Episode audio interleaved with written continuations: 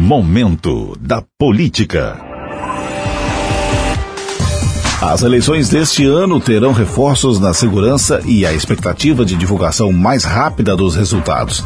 Até as últimas eleições presidenciais, moradores de regiões que seguem o horário de Brasília precisavam esperar por duas horas para começar a visualizar os dados da apuração.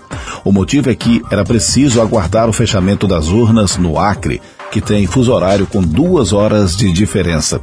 Dessa vez, todas as zonas eleitorais serão abertas e fechadas ao mesmo tempo, e a divulgação dos resultados começará a partir das 17 horas. O Tribunal Regional Eleitoral informou que não haverá proibição no Espírito Santo para a venda de bebidas alcoólicas no dia da votação. A decisão não é padronizada nacionalmente. Um exemplo é o caso do TRE de Mato Grosso do Sul, que já divulgou nota proibindo o consumo de bebidas alcoólicas em bares, restaurantes, lanchonetes, hotéis e estabelecimentos similares naquele estado.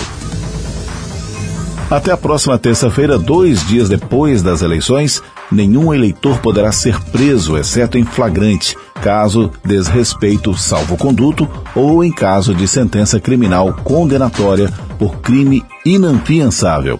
A decisão, segundo advogados especialistas na área eleitoral, é para evitar que tais prisões alterem de alguma forma o cenário da disputa eleitoral, até mesmo com prisões injustas, com o único objetivo de prejudicar candidatos.